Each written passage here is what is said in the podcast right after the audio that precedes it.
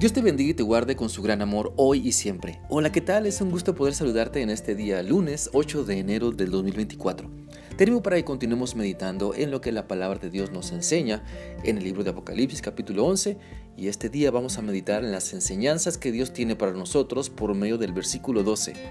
El, este versículo dice así. Los dos profetas oyeron una fuerte voz desde el cielo que les decía, suban acá. Ellos subieron al cielo y sus enemigos los vieron irse. Por medio de este pasaje de la palabra de Dios nos damos cuenta que Dios sigue cumpliendo su voluntad, pues inicialmente manda a sus testigos para compartir el Evangelio de Cristo, para hacer un llamado al arrepentimiento, para que las personas cambien su manera de vivir, entregándose por completo a Cristo y poniendo su fe únicamente en Él. Pero ¿qué hacen las personas que rechazan a Dios? Rechazan también a quienes le siguen, rechazan también quienes hablan lo que la Biblia dice. Y cuando el mundo que no conoce a Dios cree que ha logrado callar la voz de la iglesia de Cristo, Dios la levanta de entre el desprecio y la humillación y la hace brillar con la luz de Cristo. Por eso, debemos entender que nuestro papel como hijos de Dios, como iglesia de Cristo, es levantarnos y seguir compartiendo del Señor, es seguir mostrando su gran amor, es seguir obedeciendo a Cristo a pesar de la oposición, a pesar de la censura que este mundo quiere, porque no quiere nada con Dios ni con los que le seguimos. Mientras nosotros cumplamos la voluntad de Dios, Él hará su voluntad él mostrará su maravilloso poder, Él seguirá transformando vidas, Él seguirá llamando al arrepentimiento, Él continuará usando a su iglesia que le obedece para compartir con el mundo su gran amor y completa misericordia. Por eso, sigamos acercándonos a Dios para quedarnos con Él.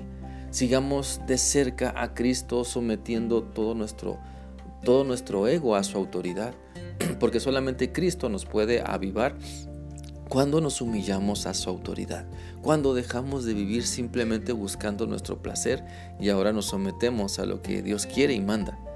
Por lo tanto, si las aflicciones vienen por compartir de Cristo, no te desanimes, continúa fiel.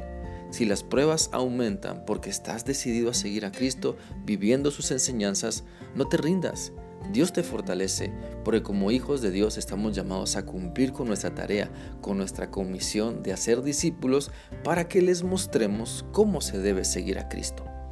Así que si Dios te llama, no le ignores. Si Dios te llama, ponte a servir en lo que te invita. Si ves que tu iglesia se moviliza siguiendo la voluntad de Dios, únete al trabajo que ya realiza, porque Dios quiere que mientras sirves, aprendas.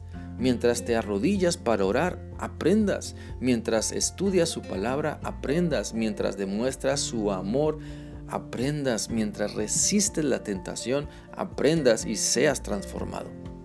Porque es necesario que lo que Dios te dice, muchas personas lo escuchen. Es necesario que lo que Dios te ha dicho muchas personas lo sepan. Es necesario que la transformación que Cristo está realizando en tu vida, muchos más la vean y crean que Dios sigue salvando, sanando y transformando. Mira, el pasaje de Apocalipsis dice que cuando estos dos testigos escucharon la voz de Dios y fueron llevados al cielo, sus enemigos los vieron. Por lo tanto, fortalece tu fe Fortalece tu fe en Cristo para que puedas obedecerle. La Biblia dice en Efesios 6, 10 y 11 lo siguiente. Por lo tanto, dejen que el gran poder de Cristo les dé las fuerzas necesarias. Protéjense con la armadura que Dios les ha dado y así podrán resistir los ataques del diablo. Te animo entonces a que escuches la voz de Dios y le obedezcas. Escuchemos con atención lo que Dios quiere y llevemos a la práctica lo que sabemos que es bueno y agradable para Dios. Dejemos de ir en contra de Dios. Mejor, Vayamos en contra del pecado, en contra de la perversidad, en contra del odio y rencor, en contra de la falta de perdón y misericordia, porque la vida obedeciendo a Cristo se disfruta mejor. Su gozo y su paz no tienen comparación. Su gran amor nos conquista para que seamos como Él, para que sirvamos como Él, para que nos gocemos haciendo su voluntad.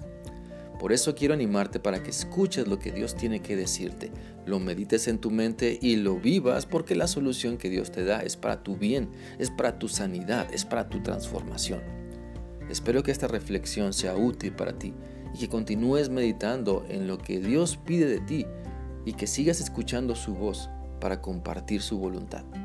que sigas teniendo un bendecido día. Dios te guarde siempre. Hasta mañana.